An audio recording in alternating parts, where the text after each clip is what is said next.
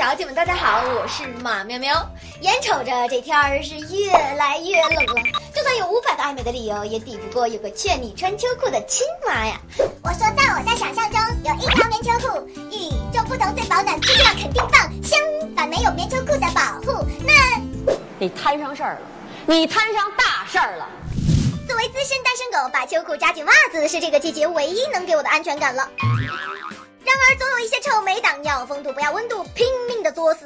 江苏淮安的女孩文文去约会，竟然在零下一度的天气里穿着薄短裙就出门了。没错，她的目的非常的简单粗暴，就是为了在相亲男友面前展示自己的好身材。呀呀呀！这个世界太疯狂了！谁成想一觉醒来，整个五官都不听使唤了。早上这个刷牙的时候非常困难，然后有的时候这个嘴角呀就会漏水，然后挺难受的。哎呀妈呀！活生生的把自己冻成了面瘫。你可长点心！妈呀，真是应了那句“出来浪，迟早是要还的”。奉劝那些要风度不要温度的姑娘，听妈妈的话，穿上秋裤吧。在这个寒冷的冬天，除了那些玩命作死的臭美党，还有一票懒癌患者。他们希望睡觉睡到自然醒，睡死和被子要不一位史上最困小偷，那他到底有多困？好戏来喽！面对满屋的金银财宝，他首先下手的竟然是一床被子。那你？更让人万万没有想到的是，他竟然抱着被子爬到了屋顶，睡起了大觉。哎呀妈呀，你有点敬业精神了喂！两个小时过去了，睡眼惺忪的小偷这才想起了正事儿，随手偷了一些值钱的东西。得手后，他没有立马离开，而是回到楼顶的被窝里继续睡。当时我们个人机关也很奇怪，就说问他，为啥子你偷东西之后还不走呢？他说当时我确实体力上有点来不起了，晚上夜深人静的，我确实很困。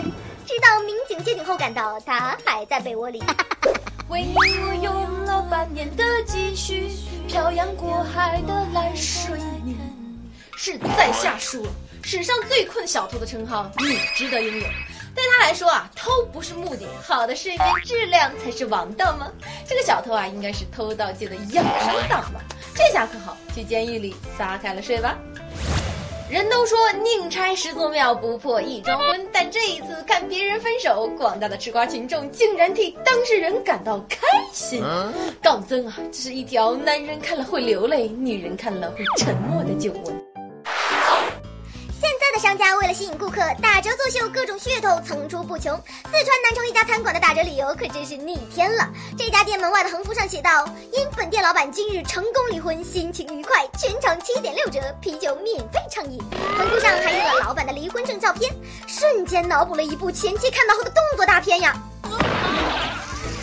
而当事人曹先生说：“哦，这么做不是为了招揽生意，而是真的感觉解脱了，好心情就大家一起分享啊，对不对？哈哈哈哈。”一段失败婚姻的结束，也就是一段新生活的开始。不过，老板这喜大普奔庆祝离婚的做法，还是让咱们内敛的中国人有点儿不适应啊。这年头，秀恩爱已经不时髦了，秀离婚才最 fashion。我也真的是活久见了。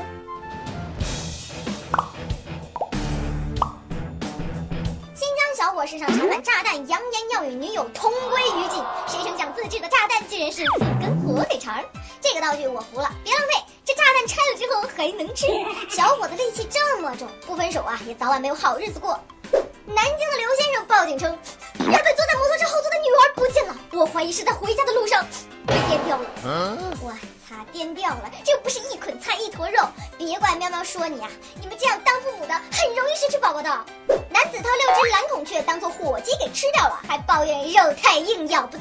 蓝孔雀的内心是崩溃的。丢雷老母啊你才是火鸡你们全家都是火鸡。老子开屏是勾搭小姑娘的没有想到栽在你这个蠢货手里。好啦到这里本期的节目就结束了赶紧拿出手机扫一扫这个二维码喜欢我就赶紧关注我的微博马喵喵。好啦就用优框每天更新明天见。